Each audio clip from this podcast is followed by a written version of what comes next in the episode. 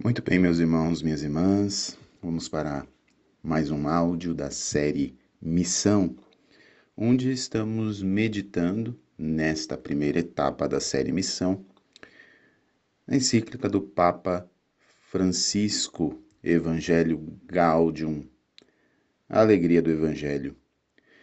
E hoje é, vamos meditar no trecho onde o Papa vai nos falar sobre a doce e reconfortante alegria de evangelizar. E o Papa, neste trecho, vai nos indicar exatamente uh, o porquê dessa doçura e desse reconforto alegre da evangelização. Ele primeiro vai nos apontar que, na verdade, a evangelização ela é uma expansão do bem, porque o bem se comunica, como nós vimos na, na aula passada. Então, uma vez eu recebendo este bem, tendo experimentado este bem e esta beleza da evangelização na minha própria vida, não há outro caminho que eu não comunicar e expandir este bem para a vida das outras pessoas. É até por este motivo que ele fala que o, o São Paulo vai afirmar em uma das suas cartas: ai de mim se eu não evangelizar porque faz parte desta experiência do evangelho que eu recebi, desta boa nova que eu recebi, faz parte desta experiência. Este processo, eu vou dizer natural, mas podemos também dizer sobrenatural, né? Porque é movido pela graça de Deus, faz parte deste processo da graça de Deus na minha vida me impulsionar a levar o bem para as outras pessoas para levar a boa nova às outras pessoas. Por isso é que é uma alegria reconfortante, por isso é uma alegria doce a evangelização, porque é a expansão do bem que eu recebi na minha própria vida, desta boa nova de Cristo.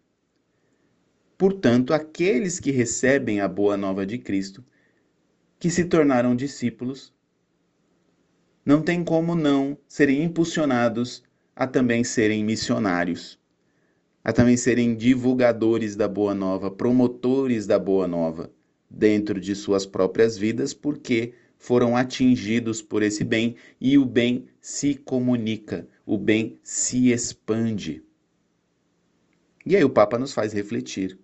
Nós só conseguimos amadurecer como pessoas, chegar numa plenitude de vida se acolhemos essa realidade em nossas vidas, de que somos levados às outras pessoas para levar este bem, para levar esta boa nova, para amar. Não é possível receber esta boa nova e não passar a me preocupar com as outras pessoas ou me compadecer com os outros, com as necessidades dos outros, com as realidades das outras pessoas. E a partir daí, viver uma verdadeira caridade. A partir das obras de misericórdia corporal ou espiritual. Então, a consequência de acolher esta boa nova é expandi-la e anunciar o Evangelho.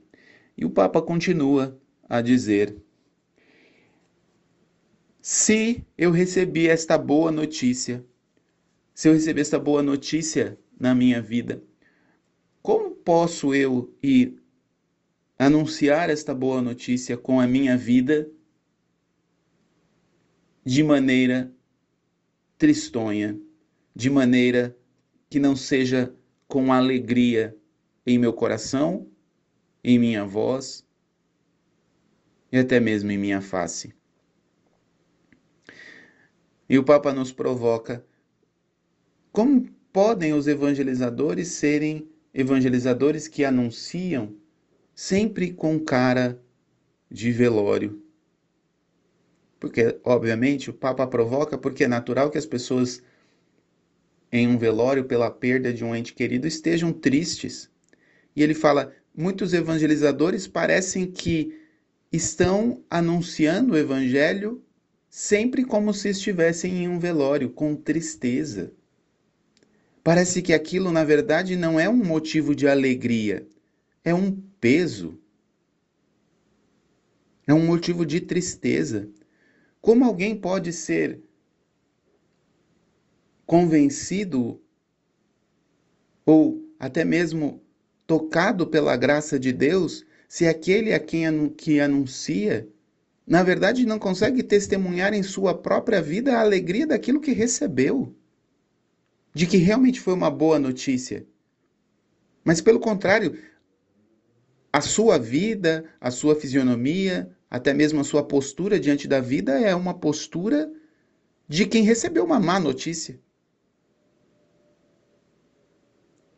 O Papa faz um apelo para que nós mudemos o nosso coração e redescubramos esta alegria do Evangelho e esta alegria de evangelizar, de levar as pessoas esta alegria, de conduzi-las a esta boa notícia do Evangelho. Até mesmo se estivermos em meio a lágrimas, porque a nossa vida tem dificuldades. E se você olhar para a sua vida e eu olhar para a minha, nós vamos ver que muitos momentos as lágrimas descem, porque as dificuldades existem para todos. Mesmo em meio às lágrimas, nós devemos semear a boa nova do Evangelho com alegria. Mesmo que as lágrimas estejam descendo, eu me recordo muito do meu pai, meu pai, durante muitos anos, foi ministro da Eucaristia e ministro das Ezequias. Isso quer dizer, ele ia fazer as orações nos velórios, fazer as Ezequias dos corpos, quando os padres não podiam ir. E nestas orações, até para deixar claro, porque às vezes podem ter pessoas que entendiam de um jeito ou de outro, é, os antigos chamavam muito isso de encomendação do corpo, né? Quando a pessoa falecia e o padre ia lá encomendar, né? É só para traduzir, né? Mas é, o, a igreja chama como Ezequias, né? Chama Ezequias. E essas orações, né? Durante o velório, que servem, é a celebração da esperança, né? onde nós proclamamos ali como cristãos que cremos na vida eterna, que acreditamos que aquela pessoa, o corpo morreu, mas que a alma está viva e nós rezamos para que esta alma esteja junto de Deus e proclamamos a nossa fé na vida eterna e também este momento de oração e celebração da esperança serve para consolo dos familiares que perderam o ente querido. Então, essa dupla função o ministro das Ezequias ali naquele momento faz. E meu pai fez durante muitos anos de maneira primorosa isso, mas isto é porque antes de ser ministro das Ezequias, ele já era uma pessoa que, em meio ao sofrimento das pessoas, sempre foi uma testemunha alegre do Evangelho.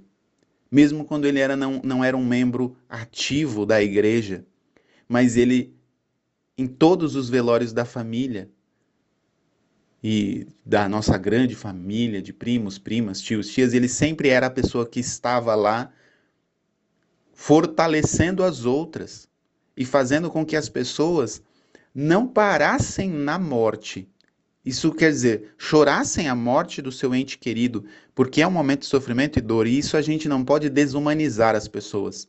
Fingir que não está acontecendo nada. Não, está acontecendo. É uma dor. Como tem inúmeras outras dores, nós não podemos desumanizar as pessoas. Mas ele, ao mesmo tempo, dava palavras de conforto, de força e principalmente o rosto dele, que muitas vezes estava escorrendo lágrimas, tinha um sorriso. As lágrimas estavam caindo não num rosto de alguém desesperado, mas as lágrimas estavam caindo em alguém que estava sorrindo pela esperança.